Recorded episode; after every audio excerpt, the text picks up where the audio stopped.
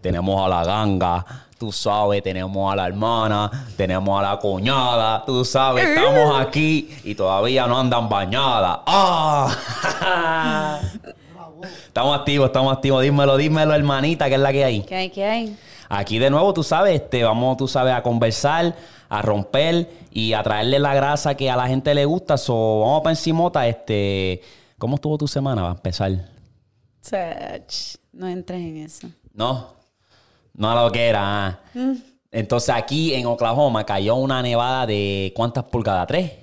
¿Tres, cuatro? De, 3 a 5, ya. Por dos días, duró dos días nada más, literal. Eso es lo bueno y lo malo, que a veces cuando nosotros no, lo que aquí es frío. Un día está frío, un día está caliente, un día está bien tibio y el clima cambia de cada rato. Entonces, eh, hace dos días atrás recibimos nieve que era bastante, ¿sabes? Profundo.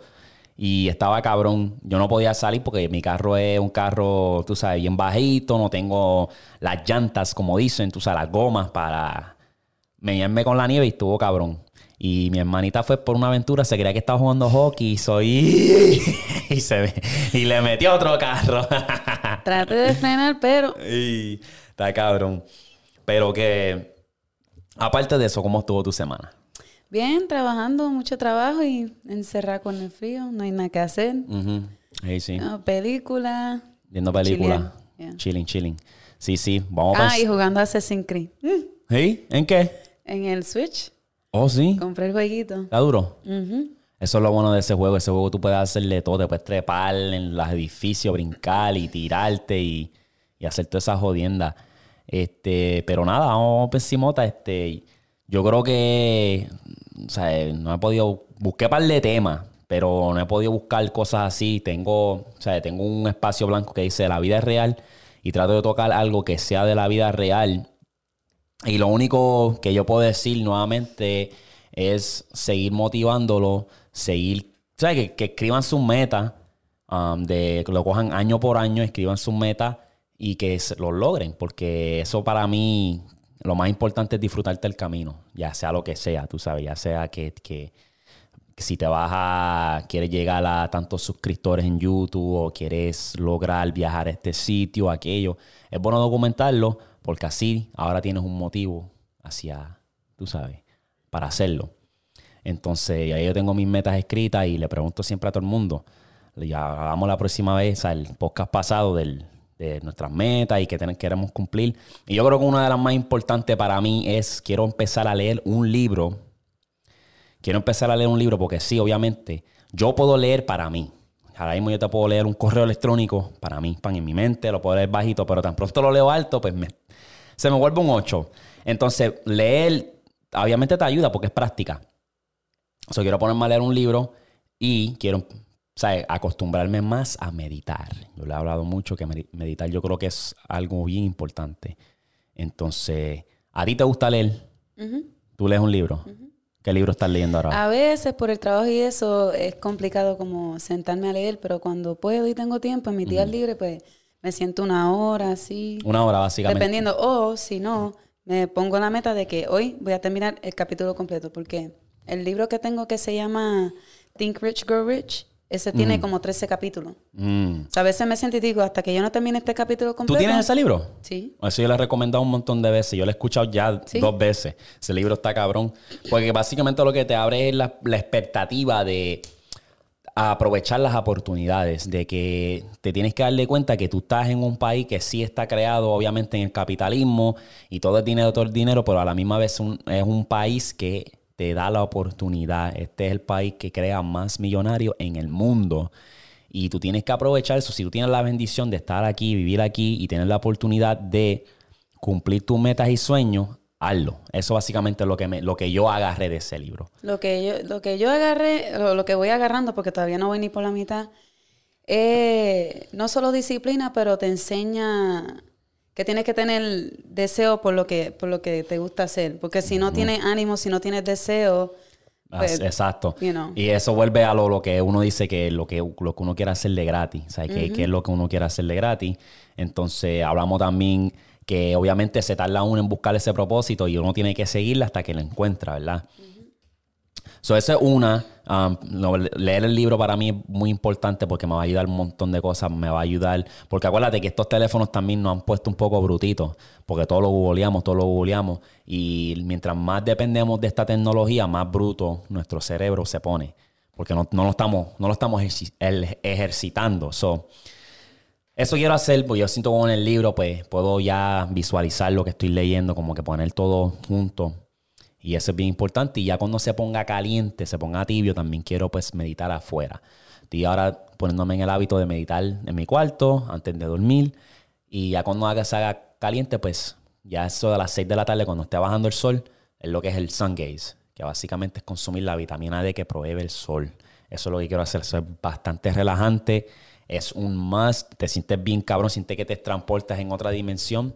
Y entonces, yo estaba viendo un podcast de este muchacho que es, ah, es cantante, se llama, creo que se llama Mike Madis, Madison, creo que se llama él.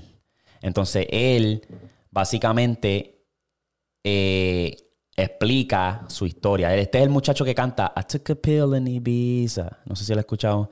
Acuérdate que yo soy de las que quemo música, yo no... ¿Tú has escuchado esa cuña? And I only had a million dollars. a- que la pista está bien cabrona. Es tun. Ese yo qué carajo. No lo pongo aquí porque si no me dan un copyright. Pero se llama Mike Poisner.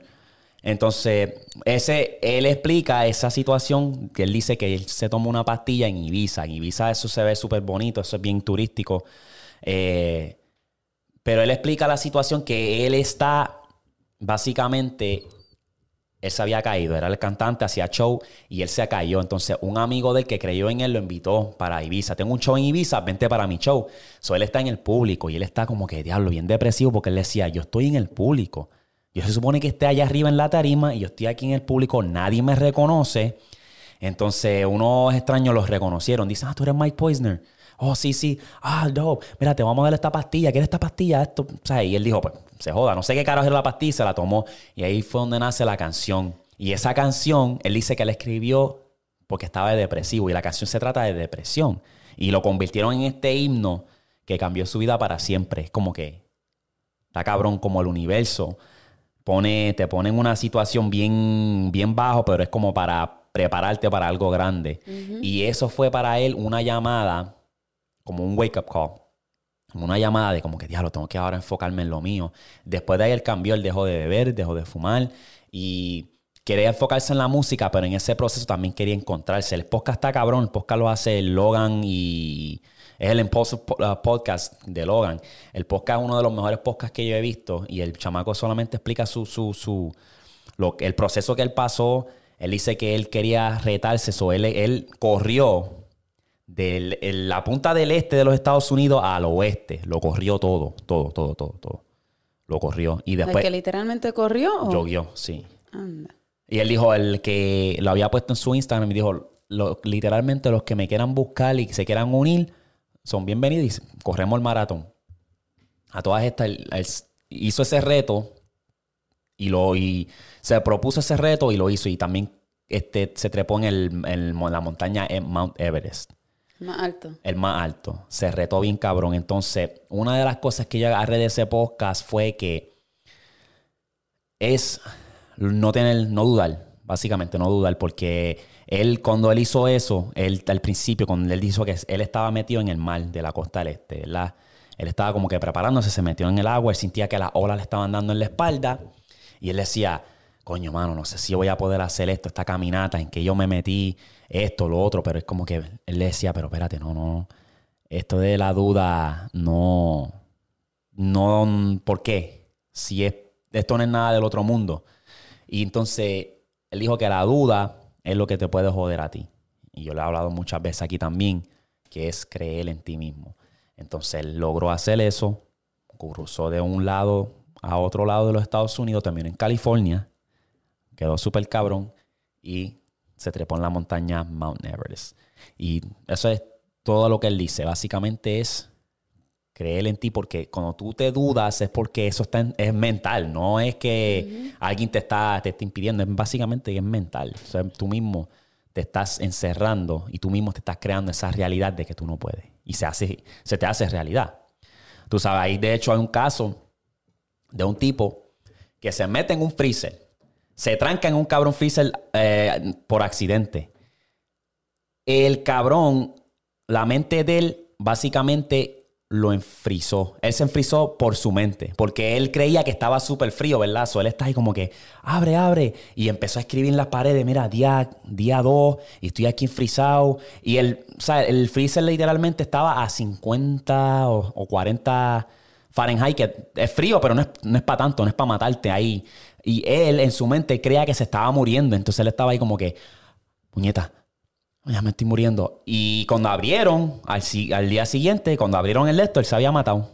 Y era porque en su mente él creía que estaba súper cabrón frío. de que, tú sabes, bajo 10, bajo negativo 15 y... ¿Eso estuvo dos días? Dos días. ¿Y se comprobó que podía sobrevivir sí, dos días? Sí, claro que sí. Sí. Hey, entonces, eh, me, estuvo, me estuvo interesante porque es como que todo en mente, toda expectativa. Entonces, el podcast es bien fuerte. Eso si la gente, les recomiendo que si ¿sabes? te gustan los podcasts en inglés, dale para ese podcast porque vas a aprender un montón. Entonces, hay otro dicho que él dice que me, gusta. Él dice, um, toda idea, toda idea loca no es genial, pero toda idea genial es, Es loca. Eso me. Suena mejor en inglés, obviamente, pero eso me gustó, me gustó. Yo, me gusta, me encanta oír esa historia y ver esas historias de esa gente que son, que son exitosas y que han pasado por todo, porque en ese podcast se abrieron un montón, o sea, entre todos los invitados y eso, se abrieron un montón y hablaron de su experiencia y se están tratando de buscar y eso para mí es bien importante y yo creo que todos pasamos por ese, ese momento de estar buscando encontrarnos a uno mismo y eso. Y, y eso yo diría que sería de la vida real, es básicamente disfrutarte el proceso, no quitarte y creer en ti mismo. Ya. ¿Sabes? ¿Qué tú piensas? Es verdad, la mente tiene mucho que ver. Si te trancas tú mismo y te dice que no puedes, mucha gente que se vuelve multimillonaria es por eso mismo, porque se, quitan esos obstáculos de la mente. Y, todo, em, empieza en la mente. Exacto. Una vez tú cambias tu pensar y tu mentalidad, ahí cambia todo. Ahí. Entonces, voy a buscar y voy a seguir buscando y voy a traerles más grasa en cuanto a eso, pero lo otro que quiero hablar es del. Supuestamente lo he visto mucho. Yo no sé si a ti te ha salido, pero yo me paso mucho en TikTok porque a veces tengo que estar al tanto de lo que está pasando. Entonces, una de las cosas que dicen, y me gustaría entrevistar a alguien de allá, hay una reportera que si se me da, pues, se llama Bianca, y ella es una reportera de allá de Puerto Rico y ella básicamente cubre las noticias. Una reportera independiente y cubre todo lo que tenga que ver de las noticias en Puerto Rico. Y una que ella cubre mucho es que supuestamente los gringos están invadiendo los terrenos de Puerto Rico. Están comprando estas mansiones, están comprando estos terrenos. Y, que ya mismo nos sacan para el Y dicen que ya mismo nos sacan, pero yo creo que tiene que haber un motivo. Entonces, eso tiene que beneficiar a Puerto Rico, pero también es como que sí, los gringos están pasando de, de se están pasando. Pero hay un punto que a mí me estuvo interesante porque es como que Daddy Yankee, Bad Bunny, todos estos artistas, Ricky Martin, Jennifer López, como que no estoy 100% seguro si ellos tienen casas ahí. ¿Sabes? Lo más probable tienen como que, como que condominio. Pienso yo, ¿viste? Esto soy, pienso yo. Porque es como que si ellos son boricuas, el deber de ellos es comprar terreno ahí. Pero no sé cuál es la situación porque muchos de estos artistas compran en Miami. So, no sé si es que, o sea, es un revolú y me gustaría buscar más información porque lo último que vi fue que este, este millonario compró un terreno grande en Vieques, grande, súper grande. Este gringo millonario, grande. Yo dije, diablo. Entonces yo no sé si eso nos beneficia o no. Porque pues mucho no... Dependiendo cómo sea la cosa. Como puertorriqueño. Si, es que lo compran y eso es like, de ellos, de ellos. Que no es como decir tú compras una casa aquí, pero el terreno todavía es de, Estados Unidos. Tú solo tienes la casa. Sí, sí, pero hay, hay otro también que corrió por ahí que cuando los gringos compran casa frente a la playa, tienes la casa enfrente de la playa, pero no quiere decir que ese- esa playa es tuya o ese canto es tuyo. De eso estaba hablando fulana. Sí. Que una americana ahí empezó que, ah, ustedes no pueden estar aquí porque este canto es mío, lo compré Costó yo un y la playa ni era de ella. Exacto, costó ¿Tú un millón. la playa, Tú compraste la casa. Ajá. Entonces, como el borico es tan hijeputa, el borico viene y dice, oh sí, esos cabrones hicieron un flyer y dijeron, el party va a ser tal día aquí a tal hora. Y todo el mundo le cayó, hicieron un tremendo fiestón. Yo entiendo que sí, la playa es pública. Cuando a ti te vendieron la casa, te dijeron, "Es- la casa está aquí y la playa te queda a tantas distancias. No te dijeron, "Esta- esto es tu propiedad, esto es tu playa. So, le bajen los zumos porque cuando tú quieres decirle a joder con los boricuas, te van a sacar de allí a pata. A pata limpia, porque con nosotros no se juega, ¿viste? Esa gente no juegan. Esa gente, yo me acuerdo que cuando eh, estoy yendo a la historia de atrás, cuando los Army, cuando el Army se metió allá en Vieques, estaba la Navy, estaban haciendo pruebas de bombas y ahí es donde zumbaban las bombas.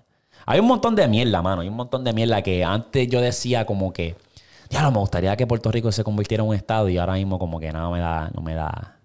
Sí, da igual ya. Ya da igual, me gustaría que se quedaran como están, territorio y ya, que se joda y que arreglen la, la situación económica. Pero que ellos usaron, la militar se metió ahí, creó la base en Vieques y empezaron a usar las, o sea, experimentos de bomba. Pero hay otra cosa que el gobierno hacía. El gobierno experimentaba con las mujeres. Le daba, eh, los- les, las trataba de esterilizar diciendo que estos son pastillas o sustancias para lo que es el, ¿cómo se dice? Birth control. Um, Sí, controlar. Ah, pastillas anticonceptivas, sustancias anticonceptivas para que no puedas quedar embarazada, pero lo que las mujeres no sabían eran que la estaban tratando de estere, este, ¿cómo se dice? Esterilizar. Exacto. Entonces son una oscura de esto que estaba haciendo el gobierno de los Estados Unidos a los ¿Sabes? Como esterilizarla permanentemente. para que no tenga, exacto, para que la, la raza no siga creciendo. Para que sepa. Entonces se quedaron con el teque porque estamos en todos lados y seguimos El creciendo. gobierno hace mucha porquería, eso. Ajá. Eso es a nivel mundial, eso. Sí, pero eso es una de esas cosas que es uno de esos lados oscuros de, de Puerto Rico. Pero sí, me está interesante y me gustaría entrevistarla, a ver si puedo planchar eso para entrevistarla, porque ella es, cubre bastante de, de ese buen contenido y, y me, me me parece interesante. So, vamos a pasar a lo siguiente. Eh, antes de que ella más un su contenido, porque Mari tiene un par de cosas por ahí. Yo iba a decir, cabrón, estás haciendo el podcast tú solo. No, pero que zumba, dale, zumba. No me guste. Zumba, dale, dale, zumba. Esto yo lo puedo guardar por ahorita. ¿Qué tú, qué tú, qué tú tienes? Eh, A ver, que me dice que me tiene una anécdota bien interesante. No, te pregunté ahorita si creías en los mitos. Ok, cuando tú dices mito, dependiendo del mito. Like como en Puerto Rico, que en la cuesta del Guano decían que si bajabas a las 12 en punto en el carro, se te montaba la llorona.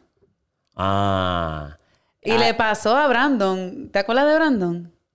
Brandon, el de las casitas. ¿El gordito? Sí. Supuestamente le pasó a él, que él bajó y ¿Qué- que cuál fue la de abuela él? lo dijo y todo. Este, que él iba bajando para la cuesta del guano como a las 12, 12 y media y se le montó la llorona y bajó para casa de abuela histérico. Like, llorando, blanco, pálido. Que ¿En se serio? Le Supuestamente. Eso lo dijo abuela. Pudo haber sido, para mí, pudo haber sido mental también, porque a lo mejor él venía en la mente, diatre, son las 12, son las 12, voy bajando por la cuesta, se me va a montar, a lo mejor se me va a montar. Y en su mente, tal vez se creó la imagen de que se le montó porque andaba aperciado de que hablo. Son las 12 y voy por la cuesta y ah, se me montó. Pero sí, pregúntale a la abuela para que tú veas. Pues bajó para casa abuela y Nidia y todo lo dicen que estaba pálido y llorando y todo. Asustado, asustado. Eso. Yo no sé. Yo lo hice una vez con fulana, pero no sé si era porque habíamos mucho en el carro. Desafiamos y nos montamos. Ah, Llevamos sí. hasta los perros y todo. Bueno, si lo haces con muchas personas, sí, yo creo que sí. Y no pasó nada. Como a mí, si yo soy un espíritu, yo creo que yo no me tiraría a esa. Como que hay muchos. ¿Sabes quién carajo se va a cagar? Si ahora. Se supone que digan más alma. Por lo menos, por lo menos, si hay por lo menos mínimo dos en el carro, pues ahí puedo, puedo. Pero lo ideal sería uno. Creo que no se montó porque, hablando claro, estaba hasta lleno. No tenía dónde montar. estaba lleno, no tenía dónde montar. Abre el baúl, me meto en el baúl. Ah, mira, no, eh, esa, esa, para mí, te tiene que agarrar solo. Porque ahí es donde te va a entrar más el pánico, estás solo. Si estás con alguien, puede ser que funcione como quiera. Digamos que ella agarra el, el ray, la ray, se mete. Puede ser que ¿sabes? dé un susto, pero lo ideal, si a mí me cogen la cuesta el guano solo, me, me cae encima. Entonces, esa es uno que yo digo como que no me gusta creer en eso mucho porque no quiero traer esa energía. Eso no quiero como que... Uno dice, si le pasó a esa persona, ¿cómo uno cree? Porque uno es bien incrédulo. Uno hasta que no le pase a uno, uno no le cree a nadie. Una Yo- persona viene y te lo cuenta y tú no le crees. Yo tengo una teoría en cuanto a eso, yo le había explicado ya antes, pero yo creo que las personas, cuando se les queda el espíritu aquí en esta tierra y pasan mitos así como lo de la, la, la llorona de la cuesta del guano, y hay muchos países, la, México me estoy seguro que tiene la llorona y otros países tienen su, su versión que le ha pasado de que le dicen la llorona. Yo creo que en eso, en ese caso es como que esa persona no debió de morir de la manera que murió. ¿Verdad? A lo mejor fue violado, a lo mejor secuestrado, secuestrada y murió cuando no tenía que morir.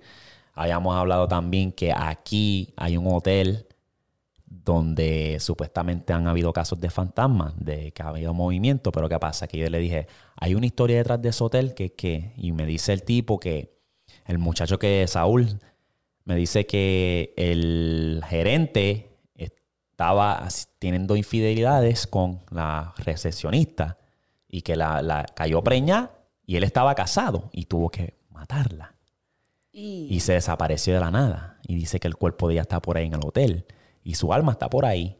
Entonces puede ser que eso haga sentido, porque con la llorona de la cuesta del guano, a lo mejor algo pasó ahí que no debió pasar y su alma no pudo descansar en paz y está ahora en la tierra atormentando. pero es como raro que uno piense, hay cosas de la vida, ¿eh? como tu alma se puede hasta quedar por ahí. Digamos, ¿sabes? Si, si puede pasar, porque no, no supone que no murieras así, supone que uno muera de la manera natural para así poder descansar en paz, al menos que sea un accidente o un desastre catastrófico que no estuvo en tus manos. Y pues, ¿sabes? Yo creo que sí. Tiene mucho que ver, hay, hay estudios que dicen que dependiendo de la manera en que tú, mueve- tú mueres, like, por ejemplo, si, si vas guiando y de momento tuviste un accidente y fue rápido, tú no te das cuenta. Tú literalmente te ves a ti mismo y tú no sabes que tú estás muerto porque fue Rápido. Fue rápido. Ah. So, dependiendo de cómo tú mueres y eso, tiene mucho que ver también. Ok. Entonces, eso de eso, como en cuanto a ese mito de la cuesta del guano, puede ser que hasta que uno no pase, pues uno no lo cree, pero es mejor uno no creerlo, porque así no trae, no atrae esa energía. Por eso yo hasta a veces evito últimamente, antes, yo no, a mí, yo no soy tan amante de las películas de miedo, pero últimamente las evito, porque es como que, hacho, no vete para el carajo esa energía así. Yo sí son basadas en historias reales, pero hace tiempo que no veo de misterio tampoco. Y especialmente de noche sí que no, No, las y, veo. y- y que el chiste es que uno tiene pesadilla, te da. O sea, yo soñé, yo estaba viendo una película, una película, una serie. En Netflix hay una serie nueva de, de- de los coreanos, de zombies, que se llama All of Us Are Dead. Oh, y sí. vi, episodio número, vi el episodio número uno y tuve sueños de zombies, de todas esas jodiendas exóticas. Y es como que eso pasa con las películas también, que si tuvo una película de mi historia, pues lo más probable vas a soñar algo raro. Um, so eso, eso está bien raro. Entonces, ¿me tiene otro caso o eso era todo que tú tenías en cuanto a lo mitológico? ¿No, tiene algo...? Hay un mito de, un- de una doña, pero yo no sé si quieres escuchar eso. Escucha, So, zumba. Ella le dicen la muerte del silencio. So, cuando ella se te aparece, tú tienes que quedarte con la boca cerrada, porque a la que tú pegues un grito, supuestamente te come la lengua y la lengua de ella sale bien larga. So, si se te, y bien fea que es la tipa. Sí. Mala mía, con todo respeto, doña. Ajá. Este, se te aparece así en la noche en tu cuarto de momento. Y, y que, Y es pálida, pálida, alta, pelo blanco. y se te aparece bien feo. ¿cómo, cómo uno tiene que hacer para que se te aparezca? De... Tú, no, no, yo no sé cómo para que se te aparezca, eh, oh, porque tenía que ver supuestamente con un, ¿cómo se le llaman a los muñecos esos que tú metes la mano y lo mueves tú mismo? ah, como marioneta. Una marioneta, exacto. Sí. Todo empezó con esa marioneta porque ella se dedicaba a matar niños. Pa... Se obsesionaba con niños. O cuando se le murió uno de los niños que ella había secuestrado, o creo que fue el hijo, ella lo, le cosió la boquita como marioneta para hacerlo hablar, pero estaba muerto. So, se obsesionó y empezó a comprar mucho, mucho, mucho. Y a través de esa marioneta, el hijo vivía también. So, la, toda persona que compraba esa marioneta, ella llegaba a esa casa. Eso era base de la marioneta que traía esa energía. Traía, traía esa señora. Coño, envíame la historia de esa cabrona porque está interesante. Y cuando se te aparecía, si abrías la boca, te, comía, la lengua y te matabas. Te abría la boca completa y te, arrancaba la lengua. Y la lengua de ella era como así. Milagro que todavía no han hecho una película de ella. Y tienes que, creo que se llama así, se llama Dead Silence. Oh. Tienes que taparte la boca rápido que la veas. Anda para el carajo. Pero sí, a mí me encantan las cosas basadas en historia real porque digo, diatre, eso de la pasó. Cuando son películas que, pasaron en hechos reales, me gusta mucho. Exacto, igual que la de Anabel, que yo la conté, la de Anabel, está la de... Está la de Conjuring también, eso pasó en historia real. Son bien interesantes esas historias y de la manera que ellos se dedicaron a desenmascarar a todos estos, estos tipos de energía paranormal que para mí eso está bien cabrón y no me gustaría joder con nada de esa energía de que el vaso se mueva solo, que me esté jalando los pies por la noche, porque es que yo no sé, yo, como te digo, yo no, me gusta creer en esa mierda porque no quiero atraer esa energía. Y el día que yo sé que hay un fantasma, yo me voy para el carajo. Yo no, yo, yo, no sé por qué. Ah, obviamente aquí hay situaciones. Obviamente aquí hay. Pero yo siento que eso también es más fuerte lo que en la área hispana en Puerto Rico era bien fuerte, como que diablo, la llorona o tú sabes, los espíritus ¿Tú crees? por ahí. Para mí eso se da más aquí. ¿Tú crees? Acho. Para mí se da más aquí. A lo mejor no le damos, no le prestamos tanta atención. Sí, aquí es donde más psicópatas hay, más eh, gente que mata por estupideces, hasta por violar a alguien y todo. Y los pedófilos, like, todas esas almas son las que se pasan por ahí tengo una historia que está cabrona. A este muchacho, a este hijo de puta, le dicen Todd the Amazon Killer. ¿Sabe? El matador de Amazon. Este cabrón lo que hacía era, básicamente ordenaba piezas y hacía los reviews. ¿Sabe? Él mataba a las personas y hacía review. El cabrón una vez compró una pala y hizo un review. Dijo, es una pala pequeña. Y él dijo, este review esta pala es excelente para cuando necesitas tener alguna pala pequeña para enterrar el cuerpo. Hay otra. Entonces, él, este cabrón aterrorizó de, creo que fue del año 2000, déjame ver si lo tengo por aquí. Está interesante porque hay un video circulando donde los policías encontraron a una muchacha en cadena y era una pareja que ese cabrón había secuestrado y lo puso ahí y lo iba a matar. Lo que pasa es que la agarraron a tiempo. Entonces, yo creo que fue del año que pasó todo esto, es de 2003 al 2016, que este cabrón estaba por ahí dando bandazo. Este tipo eh, se mudó para Carolina del Norte y él hacía lo que era el, el, real estate, vendiendo casa. Entonces, él le dijo a esta muchacha y a su novio que fueran a la casa a limpiar. Y ahí los cogió y los secuestró. Los mete en el, en el, es como en el storage en la unidad para guardar cosas y la encadenó. Entonces, este cabrón compró lo que era una sierra. Tú sabes, de esos de esto. Y él hizo el review. Dice, está en inglés, se lo voy a traducir en español. Dice, dejó review en Amazon 5 estrellas. Funciona excelente. Dice, funciona excelente, getting to... Oh, sí, funciona excelente tratando de agarrar, tratando de que el vecino se quede quieto para poder pasarle la máquina y no tuve casi ni, ningún tipo de problema.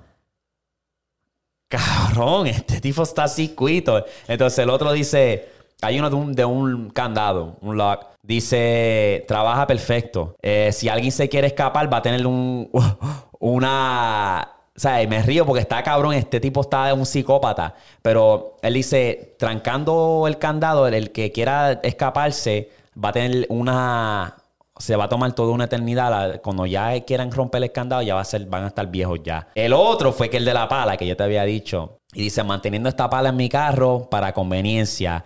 Esta pala es bueno para sacarlo a conveniencia para enterrar a los cuerpos. Este tipo está ahí, hijo de puta. Entonces, pues cuando secuestraron a esta pareja, ellos tienen su celular, tienen la localización. Y a través de Facebook, porque lo habían, no lo habían visto en una semana, el último post fue de hace una semana y los guardias pudieron entrar. Este tipo desde chamaquito tenía síntomas de loco, de, de psicópata. Le gustaba maltratar los perros y todo eso. Tenía eso, eso. A todas estas lo pillan, hace sentencia. Yo creo que todavía está haciendo sentencia. Yo creo que le dieron tres, como 300 años. Pero que lo, Sí, no. los psicópatas que son la gente, y ya que tú mencionas eso de los locos, porque este cabrón literalmente se mete a Amazon, hace los reviews con las herramientas que le está usando para matar a la gente. Pero, ¿con qué intención tú crees que él hace eso? Psh, Básicamente el- es más para la adrenalina, yo creo. Como que. ta- yo creo también que eso tiene que ver mucho con lo psicológico, el impacto psicológico que tuviste desde niño, porque él supuestamente, el padrastro, lo maltrataba mucho y no fue, no, no creció mejor, o sea, no fue la mejor. El chiste es que ignoraron su- su- sus síntomas de, de loco, o sea, de, de- de psicópata, los ignoraron. O sea, está- ¿cómo tú sabes que él maltrataba a los perros? ¿Cómo tú sabes que él, sabe, cogía las pistolas y como que tenía un afán con las pistolas y eso? Y entraba a los restaurantes y trataba a todo el mundo como mierda. Tipo tenía, tú sabes. dígate. Sí, entonces yo creo que eso pasa desde chiquito. Desde chiquito yo creo que eso es ahí donde empieza eso. Entonces ese caso me, me- se me topó en el... En, me apareció en TikTok y busqué más información y dije, diablo, este de puta. Un loco. Un loco de esos um, asesinos en serie. Anyway. Um, ¿Tú tienes otra cosa para balancearlo antes de seguir a lo otro? Nada, porque creo que lo otro era hablar sobre los sueños and stuff. Like, Ok, vamos, vamos a lo siguiente. Vamos a, vamos a los correos electrónicos, a las historias que nos envían. ¿verdad? Nos enviaron aquí varias. Vamos a, a tocar dos hoy. Y muchos saludos a los que nos enviaron esto. Recuerda que si tú tienes una historia, la puedes enviar al correo electrónico que aparece aquí en pantalla, patabajopodcast.gmail.com. Eh, tengan- sean pacientes conmigo porque se toma, tú sabes, una semana para yo responder porque lo hago por semana, dos por semana y tengo varios en lista, pero voy a cubrirlos todos. Entonces, mi hermanita aquí adorada va a leer el primer email que nos llegó de... ¿De quién nos llegó el email? Si no, di, si no quiere que le pongamos su nombre, digan, este, ponme privado o qué sé yo, pero si está tu email ahí... Te tiramos ah, al medio. Te tiramos al medio. Pereza, pereza, no es listo el cabrón. Pereza, pereza nos envía. ¿Qué nos envía? Perecita. Ok. Dice, Hacho, mi historia es muy corta. Pero. Ay, ay, ay. Espérate, espérate. Ah, vaya, Ok, vamos a vamos a serio, vamos a empezar, vamos a serio, vamos a hablarlo serio. Vamos a empezar.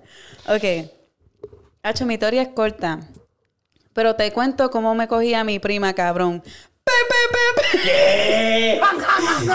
Ya.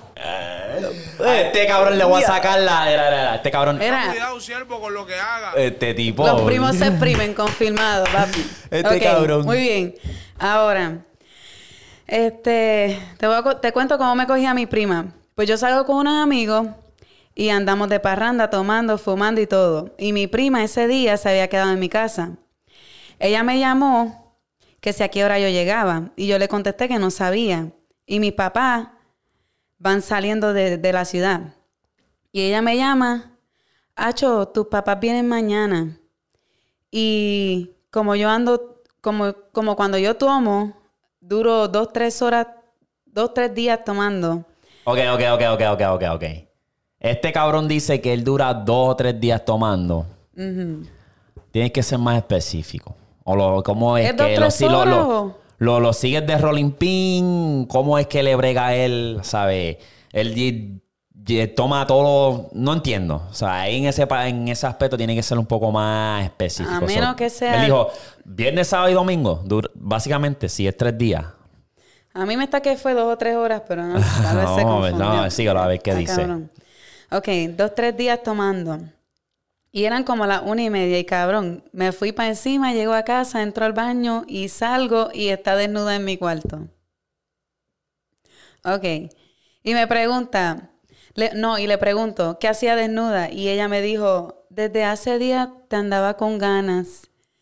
Y me dijo, sácatelo que te lo quiero chupar. ¿Qué? Hang, hang, hang, hang. That was already supposed to happen. Tienes que Literal. Diablo.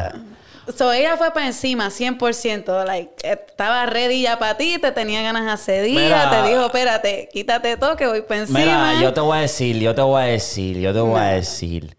Este cabrón está viendo mucho, muchas de esas películas de fantasía. Tiene que bajarla a las de novelas. fantasía, no de fornicación. Porque de, De- que, de de que tú llegar y que estés nua y que te lo quieras chupar de la nada, es como que. Cuando él era el que estaba bebiendo, mi hermano. eh, ¿Tiene algo más ahí que, que pasó? Espérate. Entonces dice, a mí, me, a mí me hace lógica al revés. Porque él dice que él llegó, eh, fue al baño, y ahí me está que ella estaba tranquila durmiendo en la cama. Él se metió al baño, se quitó toda la ropa, entró y dijo, mámame el bicho. que hace días que te tengo ganas. Di las cosas como son, pescado. Eso puede ser. Ok. Y usar el alcohol como excusa. Hello, Ajá. hello. Sabemos lo tuyo. Pues dice. Y yo le pregunté que qué hacía desnuda y ella me dijo que de hace día me tenía ganas, que me lo sacara, que me lo quería chupar. Y yo con desconfianza le dije, ¿cómo así? Hacho, y como yo andaba tomando, pues me sucedió y duramos tres, tres horas haciéndolo. Mira, cabrón. Tienes que poner... Tres horas, cabrón. Tú eres bicho man. Tú eres mandingo de negro de WhatsApp, cabrón. Me cago en ti. La montó, la montó. ¿Qué hijo de puta dijo tres horas, cabrón? Tres horas. Tres horas. Tres horas. Bicho man. Guía. Está duro, duro. Cabrón. Yo me pregunto, él dice que él toma dos o tres días corridos, o mientras lo hacía estaba tomando, o paraste esas tres horas. Pereza, Bueno, pereza, saludo, cabrón. Pero esa historia te la sacaste de Google, cabrón. Se la esa ganó. historia te la inventaste o algo, porque. De hecho, si yo lo pongo en una novela, es un palo. Eso es un palo. Ok. No dice de dónde es. Tú No, no, eres no, no. boricua, ¿verdad? No me digas que tú eres boricua, porque... No puso dónde es, cabrón. Anyway. Ay, cabrón. Pues Es- dice... Pereza, ¿cu- ¿cuál estás pasando? ¿A la, a la otra? No, el mismo. El Y mismo. el día siguiente le digo que lo que había pasado con mis papás y no habían llegado. No, parece que le pregunta, es que como escribe el tipo también. Ok, so le digo lo que, que había pasado con mis papás y ella me dijo que era mentira, que nomás quería que llegara a casa para acostarme con ella. Se Esa, acabó, parte, se acabó el cuento ya. ay, esa parte no la entendí. So, supuestamente, según la chamaquita, es, men- es mentira, porque ella le había escrito a él diciéndole, ah, mira, tus papás se, se van ya de la ciudad. So, estoy sola en la casa para que, para que llegue. Y eran embustes, los países de él estaban ahí. Porque ellas son, ellos son primos, parece que ella se quedó la noche. Oh. Los países estaban ahí, pero ella le mintió para que yo, él viniera y supuestamente se la chingara. Básicamente. Que no entiendo, porque si tus papás estaban ahí y no escucharon nada y tuvieron tres horas, no entiendo. Tenga cuidado, siervo, con lo Esa historia está para pegarse un tiro. Al garete. Sacar la 6ix9ine Yetra y... Hang, hang, Al hang, hang. garete. That was already supposed to happen. Ay, señor. Bueno, saluda a Pereza Pereza. Nos hizo la noche con la historia. Entonces, papá, papi, malita sea. Esta la vamos a mantener un poco... Esto es un poco serio porque le estuve dando una vista por encimita y me estuvo interesante esta historia. Eh, se llama Zumba. Zumba con la historia. Yo creo que Con discreción. con discreción. Dice, hola, soy un chico ordinario de Puerto Rico. Mi historia comienza a mis 11 años de edad. Eso fue en el 2018. So, ¿Cuánto tendría ahora? Estamos en 22, como 17. Más o menos. Ok. Eh, yo me di cuenta de que mis gustos no eran precisamente las chicas o las mujeres, ya que me gustaban los chicos, pero ahí empieza el problema, porque mi papá me presionaba para que tuviera una novia. Y yo asustado, así convencí a mi mejor amiga para que se hiciese mi novia. Y se los presenté a mi papá y a mi mamá. La cara de ellos lo único que reflejaba era felicidad y lo más malo es que eso es que ellos son cristianos. Lo estoy leyendo tal cual está, Ajá, por ajá. si acaso. Lo estamos Es que- entendiendo, ¿verdad? es- So, básicamente lo que está diciendo es que él de, de una edad temprana, que era a los 13 años, él ya sabía que no le gustaba. No, a los 11 años empezó. 11, 11, Sí, ok, a los 11. Eh, no le gustaba, en este caso, pues las mujeres. Sí. Ok, entonces un muchachito no le gustaban las mujeres. Y ahí está contando más o menos la historia. Eso síguele. Ok.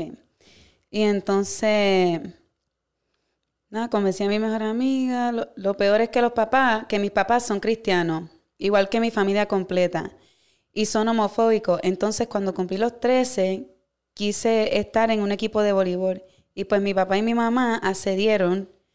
Así que pues me apunté y estuve allí ni cinco meses.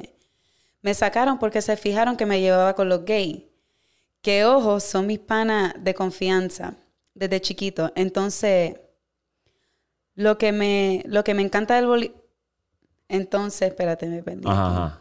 Dice entonces, con lo que me encanta el voleibol, entonces la noche que mis padres eh, percataron, se percataron de eso, se pusieron a darme una charla demasiado de incómoda. No sé si has oído que el cristiano no es una religión, sino una forma de vida. Y pues es totalmente cierto. Y lo peor es que se metían a mi celular todos los días porque en la charla que tuvimos yo estaba defendiendo a la comunidad. Y pues resulta que a mis 13 años yo sabía lo que era y lo que, lo que no era. Y ahora toca esperar a mi mayoría de edad para poder expresarme como soy.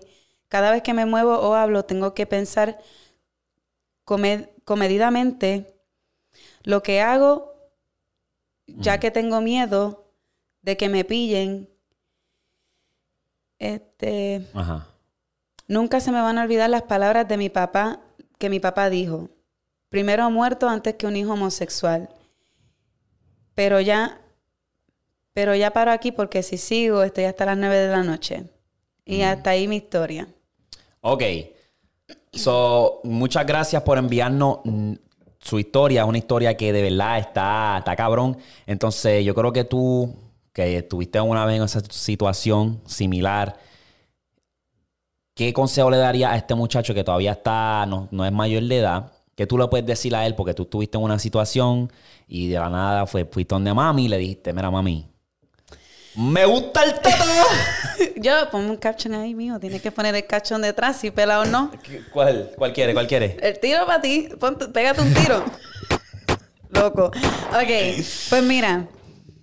Fue similar en cuestión al miedo que uno siente cuando uno va a decirle a esa persona. Obviamente porque cuando tú creces y toda la cuestión, tú siempre quieres que te miren como un ejemplo. So, a veces uno tiene ese miedo de que qué van a pensar de mí, qué van a, you know, decir, me van a rechazar, me van a dar, o cosas como esa. Tuve muchas amistades que le pasaron que, que los papás, like, no voy a decir nombre obviamente, pero hubieron varias en la escuela que por eso yo me detenía mucho en pensar, diatre, ¿se lo digo o no se lo digo? Porque me decían, Acho, cuando se lo dije a mami me dio una pela, esto y lo otro. Acho, y me entró a pata y me agarró por el cuello, que si no llega a ser porque fulana me lo quita de encima, me hubiera ahorcado, like, cosas bien feas. So, yo creo que el, el- Todo depende. lo, lo que me favoreció a mí fue el hecho de que no, no crecimos en un, you know, en un ambiente donde, donde éramos católicos ni nada de eso. O sea, nosotros sí eh, íbamos a la iglesia y todo eso. Yo me bauticé, tú te bautizaste. Pero mi mamá no era religiosa. So, yo creo que eso fue lo que me ayudó también.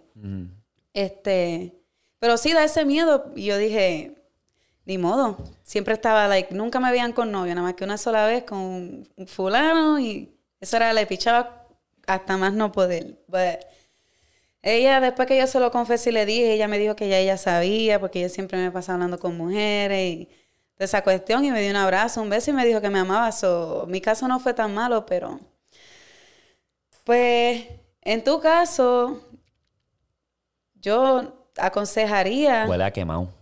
Es que, es que es difícil porque le diría, pierde el miedo y hazlo, no, no tengas miedo, pero son cristianos todos, son homofóbicos, tal vez lo tiren para la calle, si no tiene dónde estar, va a ser... you know. Ah. Exacto.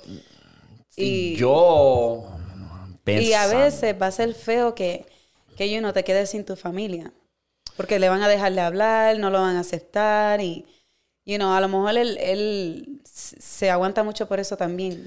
Yo, mi consejo, yo viéndolo, tú sabes, yo creo que es una situación muy difícil, especialmente en una edad todavía tan joven.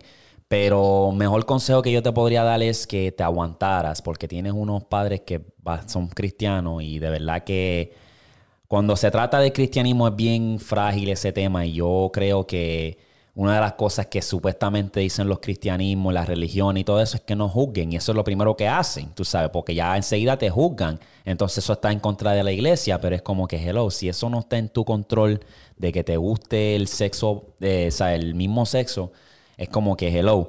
So, mi consejo ah, de corazón sería que ah, te aguantaras porque no, ahora mismo no estás en una posición que te aguanta hasta que, sabes, seas mayor de edad, te consigas un trabajo y estés preparado para lo peor, te prepares básicamente. Eso te ahorras tu dinerito, todo eso por si el día que tú quieras revelar esa noticia a tus padres, si tu madre es una persona que es más, tú puedes dialogar con ella un poco más, un poco mejor, dialoga con ella primero cuando sea, o sea, cuando tú sientas que es el tiempo y a ver cómo ella reacciona y de ahí ella va a saber también si es, oh, vamos a decírselo a tu padre.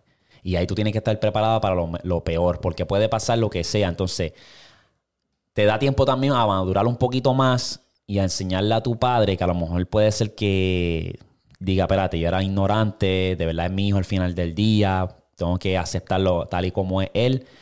So, pueden pasar muchos escenarios, no sé cómo tu padre me acabas de decir que son bien estrictos y que dijo, a lo mejor dijo eso por furia. que- Ajá, y no creo que sea el, si es un padre de verdad, él va a querer a sus hijos, no importa cómo salga, tú sabes, como que, so, Sí, mano, prepárate para eso, aguántatelo y, y oh, siempre elige tu felicidad, de verdad. Porque acuérdate que a veces los familiares cercanos, está cabrón, pero a veces los que se convierten en familia son los que están alrededor tuyo, siempre apoyándote en las buenas y en las malas.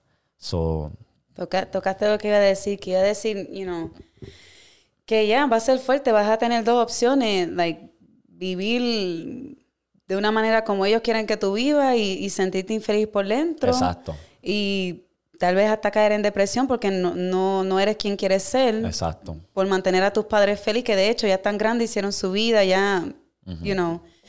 O, you know, a poner tu felicidad como prioridad y ya cuando tengas la mayoría de edad, puedes que pierdas a tu familia, pero vas a ser feliz con quien eres, you know. A- Exacto. como dice mi hermano, vas a tener muchas otras personas que te van a apoyar, que van a estar ahí para ti. So, Tú sabrás cuándo es el momento adecuado y tú sabrás qué decisión tomar. Y esa es la medida de que siempre persigue tu corazón, tu, lo que dicen, tú sabes, persíguelo. Y tú a saber lo que es, es bueno y es malo para ti. So, zumba para adelante, no te quite, que el cielo es el límite, papá, que esto se va, esto va a seguir a flote, tranquilo. So, eso fue todo en cuanto a esos emails. En verdad hay muchos que, que- enviaron y está, está duro. Sigan enviando sus correos que lo vamos a estar, tú sabes, dando nuestras opiniones y dándole review. Entonces, yo personalmente, para cerrar, si tú quieres decir algo, lo zumba, pero yo creo que yo hablo por todos cuando digo que ya estoy harto de ver a Anuel y Yailin por todas las putas redes. Me meto en una red y Ponme el está. tiro ahí de. Dame. Puñeta, ya estamos hartos de ver a esos cabrones. A esa cabrona y ese cabrón porque están en todos lados. Te metes a Facebook, están ahí. Te metes a. Y dame incluir a Karol G, que también está ahí, también me cago en los tres. Tú sabes, es como que, hello. Yo tengo mi teoría y mi teoría en cuanto a, a la relación de Yailin y Anuel, yo creo que es una relación de embuste, una relación de conflame. ¿Por qué? Porque el tipo todavía no supera a Karol G. Tú me estás hablando de que hace dos meses atrás el cabrón fue al concierto de ella tratando de recuperarla. Ella dijo, no papi, en verdad tú fuiste algo bonito en mi pasado. Tengo que seguirle. Hay más bichos por delante. Y boom, te, te, te, te tiró para el lado. Y tú vienes bien de cabrón, de la nada. Te juntas con esta. Que se viste como ella, tiene el pelo como ella, las uñas como ella, like, come on. No. ¿No? Chacho, estamos hablando del cielo O a la sea, o sea, tierra, o sea. chacho. No. Estamos Si, hablando si del no has cielo. buscado hasta se pintó el pelo azul, no estés hablando. Si no sabes. Entonces, Las mismas escucha, uñas escucha. Las tiene ella también, que no esté hablando, porque yo lo vi todo. De la nada te vas con esta. La amas. Ya le estás diciendo te amo. Le das los sortijas de compromiso. compró un apartamento. Le compras una... Cabrón, ya no, tú todavía no superas a Carol G. Eso se ve desde el cielo a la tierra. Eso, eh, la relación que ustedes tienen de hace cinco horas con la Yailin. Ustedes se conocieron hace cinco horas atrás y se están ya comprometiendo y esto y lo otro. Es como que el tipo puede ser que le dijo a Yailin, mira, Yailin. Eh, y ahora esto nos beneficia a los dos, porque Yo te pago. G, Karol G me mandó para el carajo, te beneficia tu carrera como tú sabes, música, lo que tú, como el bailecito ese que ya hace, que es así. Este, y pues yo le puedo como que, ¿sabes? La gente puede ver que yo como que me olvidé de Carol G, como la que, ya, superé. ya superé, ¿verdad? Eso yo creo que es mi teoría en cuanto a eso. Yo creo que fue eso. ¿Es por- verdad que se borró el tatuaje? Supuestamente, pero pues está en todas las redes. Yo no sabía que Anuel tenía tanta presión en cuanto a la gente está bien pendiente. Entonces, como les dije, yo estoy cansado y saqué mis conclusiones y mis teorías. Yo creo que eso, esa es la que ya cansan. Párale ya. Párale, porque hacen demasiado, demasiado. Y ellos lo hacen de maldad. Por eso yo digo que es como que lo están haciendo de maldad para joder. Porque, ¿Quién rompió con quién? ¿Tú dices Carol G lo dejó a él? sí. Yeah. So, quién sabrá yo qué, qué- qué habrá pasado ahí, pero el punto es que ya estoy cansado. Ah, no, el cabrón, supérala ya. Y, cabrón, va a estar posteando todo, cabrón. A madre. Anyway, ¿tú tienes algo? ¿Algo más? Bochinche, tiros para todo el mundo porque no hay más nada. Esta es cabrona. Oye, le pregunto, estamos encerrados dos días. Yo no salí por dos días. Había nieve con cojones. Le digo, mira, socia, vamos a hacer un podcast el domingo que está libre, busca información. La hija puta buscó literalmente. ¿Tú crees los mitos? Ya. La Oye, cuesta el guano. Mira, te- cabrón, este tiro es para ti. Tenía los... Tenía los sueños y eso, pero es básicamente lo mismo. ¿Qué, con, ¿Qué tienes contra los sueños? Nada que... Like, la parálisis del sueño. A mí nunca me ha dado. ¿A ti te ha dado? Hacho, sí. ¿Te ha dado? Un par de veces y... ¿Tú sabes lo que ¿Tú sabes la teoría de, de- dicen que supuestamente se te trepa algo encima, like, que es malo, pero eso era lo que te iba a decir, porque si tú lo buscas científicamente, se dice que, que tu cuerpo está profundamente dormido de lo cansado que estás, pero tu conciencia, like, tu, tu cerebro está despierto, so, por eso es que tú no te puedes mover. Pero ¿por qué sientes lo malicioso? ¿Por qué sientes que hay algo que, que está como, you know... Porque hay también otra teoría que dicen también que si tú estás durmiendo y de la nada te levantas a las 3 de la mañana de la nada, es que un demonio te está mirando. No. Y me ha pasado un par de cosas raras que yo dije, ¿qué tú Pues me tú dices? tienes que a lo mejor... Pero fue hace tiempo, hace, hace tiempo que no me pasa. Fue cuando al principio yo llegué aquí y en Puerto Rico me pasaba mucho. Pero eran las energías que había alrededor mío. Tú y las personas que... que- no me convenían, porque eso es bien raro. Un consejo que yo me te daba hasta miedo dormir. Dormía todo el tiempo con la luz prendida, televisión, y tomaba para poderme quedar dormida porque no podía. Pensando en que, hacho, me va a dar oído otra vez, me va a dar oído otra vez. Y, Eso está cabrón. Yo y nunca he random, experimentado. Y lo más cabrón es que te lo daba tarde en la noche, dos, tres de la mañana. Y, Tú sabes que tú no poder de- o sea, moverte. Estás Y los ahí, ojos ahí, te acabas de levantar y estás como que puñeta, no me puedo mover. Ay, cara. Like, y a veces hay- el pana mío me dice que le pasó una vez en un hotel que le estaba guiando otro y se paró y que no podía ni hablar. Estaba como que él, él, él estaba guiando con el pana de él y eran dos camas y el pana estaba en un ca- una cama, él estaba en la otra y que él le dio, que él sintió que alguien estaba trepándose en la cama y... Eso he sentido y- yo. y- Eso está eh, cabrón. Gacho, no. Y él estaba como que se llama Pedro. Él estaba Pedro, Pedro, Pedro. Y no podía, ¿sabes? No podía moverse. Entonces, eso a mí me da miedo. Yo diría que si tú, ¿sabes? En el pasado, cuando antes de llegar aquí, como habías dicho, tenías esas malas vibras, busca como de eso, lo que le llaman sedge. Que prenden como uno, una hierba y hacen. que hacer, Ajá. Para que te saquen esa mala energía, te la alejen. Yo debería hacer una aquí, porque aquí han habido invitados en el pasado que todo, todo tipo de invitados, todo tipo de gente trae una energía diferente. Básicamente a lo que proyectan, lo que ha pasado. Yo entrevisté a un muchacho que le dio un exorcismo, se le metió un demonio por dentro y tuvieron que hacer un exorcismo. Uy. Y todas esas energías se quedan por ahí a veces, tú sabes. Entonces, bueno hacer esa, Limpieza de vez en Exacto, cuando. esas limpiezas de vez en cuando, pero eso está cabrón, eso sí que está cabrón y Y otra cosa que, eh, eh, que tiene que ver con lo mismo es como, tú te puedes explicar el, el hecho de los sueños. Like, ¿por, por qué, en tu punto de vista, por qué tú crees que un sueño se siente tan real cuando tú lo estás soñando? No sé. Una cosa que también me está curiosa es que por qué diablos nos levantamos. O no aparecemos en, medio del sueño. No sabemos cómo empezamos. Estamos ahí y nos, nos acordamos de ciertas partes y eh, estamos en el medio del sueño. Nunca sabemos si ahora mismo, que he soñado muchas veces, estoy en Puerto Rico. ¿Cómo carajo llega ahí? ¿Cuál es mi motivo? O sea, ¿En Yola o...? Exacto, como que ¿cuál es el, cuál es el punto? Ya, Entonces, eso fue un poco... bueno, es posible. De aquí a, a Puerto Rico en Yola. Ey, te fuiste extremo ahí, pero era un tiro. Jodida. Pero que. No, está, está, está. No, uno nunca sabe. Eso de los sueños para mí es interesante porque obviamente pues se siente real. A veces cuando tiene esas pesadillas y te levantes como que, ay, puñeta, gracias de que era una pesadilla. Los otros días yo soñé que la casa se estaba prendiendo en humo. Había un humo negro. Sí. Entonces yo estoy con la jeva. Entonces me levanto y yo tenía el esto negro y yo hago así, yo hago pa, y lo tiro y le da a ella en el muslo. Entonces yo lo tiro y ella como que está bien y yo, hostia, soñé que la casa se estaba prendiendo en fuego, bro. Like. Entonces, es, es random, es, es bien y random. eso es como que un alivio, pero a la misma vez tu corazón está tan, tan, tan, tan, tan, tan, tan. Entonces, una de esas cosas es como que, si a ti te matan en tu sueño, ¿tú mueres en vida real? Porque a veces te estás tirando de un edificio y te levantas al momento que vas a tocar el piso. Se dice que sí. Hay, mucho, hay muchos mitos sobre los sueños. Se dice que cuando estamos soñando es porque el alma se va del cuerpo y viajamos a otras dimensiones. So, Ah. so, como de momento, ¿no te ha pasado que tú estás durmiendo y de momento no, no te estás cayendo de un edificio ni nada? Simplemente estás durmiendo y de momento algo te, te Sí, mueve. ajá. Pues dicen que esa es tu alma devolviéndose a tu cuerpo. Pero, ¿entonces uno está muerto o qué? Like, No me había fijado en eso. hay muchas, muchas teorías. Y se, se dice eso también, que si tú mueres en un sueño de verdad, porque a mí me han dado tiros en un sueño y yo sigo como si nada, like, ni lo siento. Terminé y te canté, cabrona. Mira, no. Eh, no, en verdad, en verdad, ni lo siento. Y, y he estado así, debajo del agua. Yo María ahí. Vérate mi película. Yo he estado...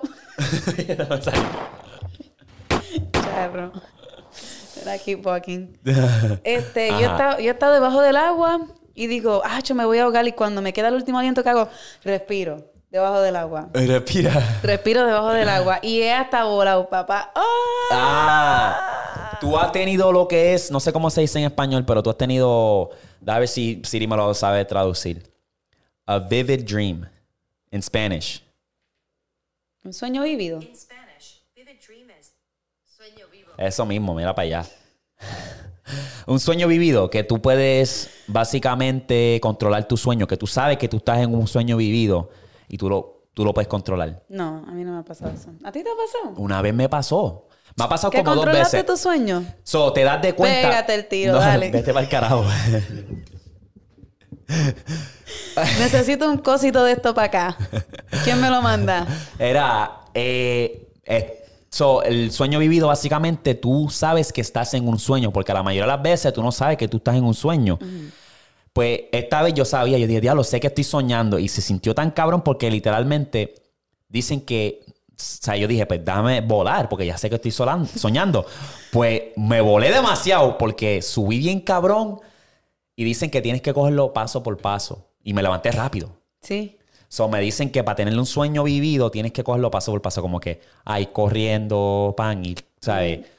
Cayendo más en tiempo, yo me volé rápido, dije, en un sueño, déjame volar. Y ahí, hacho, me desperté rápido, pero dije, diablo, qué cabrón se sintió porque volé por un, ¿sabes? unos par de segundos Sí. y me levanté. Y hay más, tú buscas en YouTube, hay ma- maneras que te enseñan cómo tener, ¿sabes? Sueños vividos.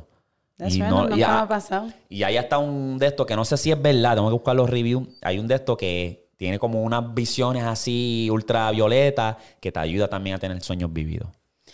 Dicen que también los sueños tienen mucho que ver con los mensajes que, que se te presentan en la vida. Y uno Mm. que si tú sueñas tal cosa, es que a lo mejor la vida Yo te está hablando de algo. Cuando pasó, tú sabes, cuando pasó lo de mami, pues yo soñaba mucho con ella. Y yo, yo soy. mucho. Yo también. Ahora le he bajado, pero era con ese tiempo que todavía no la podía, todavía no la, no la supero, pero ahora es como que estoy como que más en paz conmigo. Porque, pero antes eso era, ¿sabes? Hacho, casi todos los días. Todos los días y era como que bien fuerte porque era, siempre soñaba con ella en Puerto Rico, nunca era aquí. Era que estábamos allá en Puerto Rico. De hecho, soñé que una vez también ella, ¿sabes? Ganó, ganó, tú sabes, peleó y ganó. Entonces estuvo cabrón. Y soñaba bien frecuente. Y Yo, ahora- soña- yo cada vez que soñaba con ella es como si nunca hubiera pasado. Era, esa era una. Ese era el sentir Pero que también nunca ella lo, ella lo venció. Fue una también que me estuvo cabrón. Se sintió súper cabrón. Y yo creo que también, eso es una de esas cosas también, una de esas teorías que dicen que es una de esa es una de las maneras que te puedes comunicar con personas que se, han, que se han ido a través de los sueños. Entonces, desde que me empecé a buscar paz interior y decir, tengo que dejarlo ir porque yo, ¿sabes? También me, me, me caí encima mucho yo mismo, como que diablo, podía haber hecho esto mejor, podía haber sido... Y ya eso pasó, al final del día, eso ya pasó. Si tú vives atado a eso, al pasado, te vas a joder. Te hunde ya. Y ya, y es como que no, ahora mismo quiero echar para adelante, quiero disfrutarme la vida y tú sabes, y que sea lo que sea. So, eso de los sueños es bien interesante y es bastante curioso. Y a veces yo digo, "Acho, no quiero soñar nada porque es que si es un sueño negativo, si a la madre los sueños no negativos, a he buscado que, que, que me, me han querido apuñalar, me han querido esto, lo otro, y acho, si a la madre, cuando me levanto estoy ahí como que puñeta, que hostia. So, No, eso es lo peor cuando tienes pesadillas, stuff, la manera en que te levantas, ese Acho, sentimiento sí. es like, Entonces, es horrible. me ha pasado, y yo creo que con esto cerramos, me ha pasado que he estado durmiendo, literalmente es un sueño, pero no sé ni cómo explicarlo porque digamos que estoy en el cuarto y sueño que hay una araña así de grande, en la sábana. So, me levanto sacudiendo la puta sábana y me doy de cuenta que es un sueño. So, eso no, no tengo explicación de eso. Me ha pasado como tres o cuatro veces que sueño que se mete algo gigante y es como que, espérate, eso no existe aquí. Y me levanto y estoy soñando que estoy en el cuarto durmiendo. O tienes que, yo soy así bien curiosa, yo busco, y aunque no todo el tiempo creo en lo que leo, pero lo busco para ver, you know, curiosidades. Like, ahora mismo, va a parecer gracioso, pero Ajá. anoche yo soñé que eh, tenía par de sitios calvos en mi cabeza y mierdas. Diablo. Pégate un tiro por reírte, para ti. So, cuando lo busqué esta mañana, yo dije, pues déjame ver por qué soñé eso, pero en el sueño se sentía real y nada, was like, ¿qué carajo pasó con mi pelo? Like, me monté algo que me causó una, una reacción alérgica o qué. Y cuando busqué, dice que tiene que ver mucho con tu autoestima y la manera en que tú te sientes.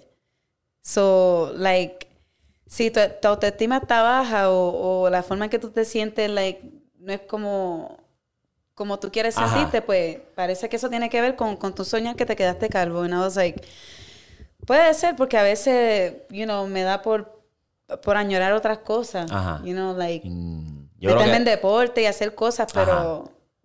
Ah, Pero todavía no sé qué, en qué meterme. A veces estoy, acho, me quiero meter en karate, me quiero meter en karate, pero no me meto porque ni, ni tengo el tiempo, porque el trabajo me consume y porque también quiero hacer otras cosas. You know, like salgo de trabajar, me pongo a leer a veces o me educo en, en otras cosas que quiero hacer y desarrollar y no tengo el tiempo.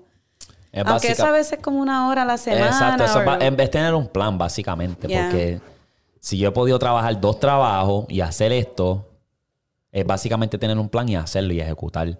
Y le doy gracias a Dios que todo me ha salido bien, porque de hecho hasta estoy en una relación, tú sabes. Y he podido, mucha gente no lo sabe hacer cuando se mete en una relación, como, hablamos- como hablamos la, la- el podcast pasado. Se quitan del gym, se quitan de, de esto, si están haciendo esto, se quitan. No saben mantener un balance. Es ma- mapear el día y saber que hay que hacer sacrificios, que a veces uno dice, yo prefiero estar ahora mismo con, con la, con la jeva, ah, chilling, estar ahí viendo películas, que estar aquí haciendo esto, y es como que nada.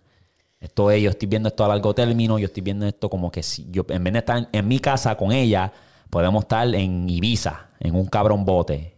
¿Me entiendes? Esa es la visión que yo estoy viendo. Eh, por, eso, por eso es que quiero dejarle el trabajo que tengo también ahora actualmente, porque, acho, Eh, trabajo nueve horas diarias, like, y yo te lo he dicho ya. Ya. Y a veces yo salgo y no tengo ánimos de nada, like, por más que trate. A veces así como empecé otra vez a ir al gym por las mañanas y eso, porque hay días que trabajo en la noche, tengo todo el día libre. Y empiezo, pero ya cuando me tocan que si esos turnos y vamos a trimear y vamos a estar atrás todo el día parado haciendo esto. Tú y- dices que tú eres buena en venta. Vete a, Bueno, en venta vete a digo un porque... sitio, vete a un sitio de teléfono para que tú veas. De esas grandes compañías grandes. horario fijo, sabe a qué hora va a entrar. Nada, es que ya yo estoy cansada de trabajar para la gente, puñeta, voy a trabajar para mí. voy a montar mi imperio y voy a Eh, trabajar para mí. Esa, esa es dura, esa es la actitud. Pero tiene Ya. que hacerlo pasar. No, no, no, no, no. Yo, yo diciéndolo así, sí, pero es que al me voy a quedar en este trabajo hasta que, hasta que yo Ah, vaya para donde quiera. Yo no voy a estar brincando más de trabajo en trabajo para trabajar, you know, porque él va a terminar haciendo lo mismo. Ajá, sí, es Es verdad. ese same shit. Mejor me quedo estable donde estoy, que ya llevo más de un año, un año y medio, y ya está. Y cuando le meta mano a lo que quiero, que me desarrolle, pues, bye. Duro, duro. Mira, yo creo que en este podcast Y pégale un tiro a esa gente. Te va al carajo, bonita sea tú y tu tiro. Era. Yo creo que este podcast hiciste un trabajo excelente. Aunque no buscaste información, Gracias, está- gracias. Ponme el aplauso ahí. Era, tómale acá una tabla. Dame uno. Uno para mi lado, puñeta. ¿Qué Mira, hiciste? a tu supporter, mándeme un cosito de eso. Yo Hizo- quiero uno. Mira, yo creo que mi hermana hizo un buen trabajo comparado al episodio pasado, porque estaba bien trinca la cabrona y estaba interrumpiendo. Esta vez se vio la diferencia del cielo a la tierra, se vio más suelta, contribuyó un poco más, aunque buscó nada más un solo mito. Dos, porque hablamos de los sueños también. So, lo vamos a cerrar aquí, mi gente. Déjenme saber qué, qué temas quieren que hable, qué, qué- qué quieren ver en el podcast, porque estamos para ustedes, estamos para seguir evolucionando el contenido. Como les dije, estoy tratando de traer más coanfitriones, más invitados. Si les gusta así, si les gusta que haga por lo menos dos episodios yo solo, uno sí, uno no. O como ustedes lo quieren, porque estamos para ustedes. ¿Qué contenido ustedes quieren? So, comenten abajo. Si vieron esto hasta el final, comenten. ¿Qué quieren que comente? Dile una palabra ahí. Espérate, vamos a ver si este es de pura cepa. Te voy a hacer una pregunta. Si el avión va volando eh, en Puerto Rico, ¿verdad? Y va volando entre San Juan y Bayamón y el avión se estrella entre la colindancia de los dos, ¿dónde enterramos los sobrevivientes? No se pueden enterar a los sobrevivientes. Pégate un tiro, pégate un tiro que la cagaste. Exacto. No se ok, puede ok, porque... te, te- te voy a decir otra. Ok, salió inteligente el nene. Ajá. Ya te has visto esto en TikTok. ¿Cuál es la otra? Ok. So, si tú naciste hace cinco... Ah, Pégame el tiro, pégame el tiro que me voy, pégate. Oye, tú le tienes que decir eso a los invitados nuevos. Tú estás viendo mucho TikTok, señorita. A mí me recomendaron un saludo al que me comentó esa misma pregunta. Dios, ah, envi- envíaselo a los, a los invitados. Esta bacala. Me maté. Me maté. Vamos, vamos a cerrarlo aquí ya. Saludo a la mafia de pata abajo. Ustedes son los duros. Los chequeamos para la próxima Chequete Flow. Y nos fuimos. Tiro para ti.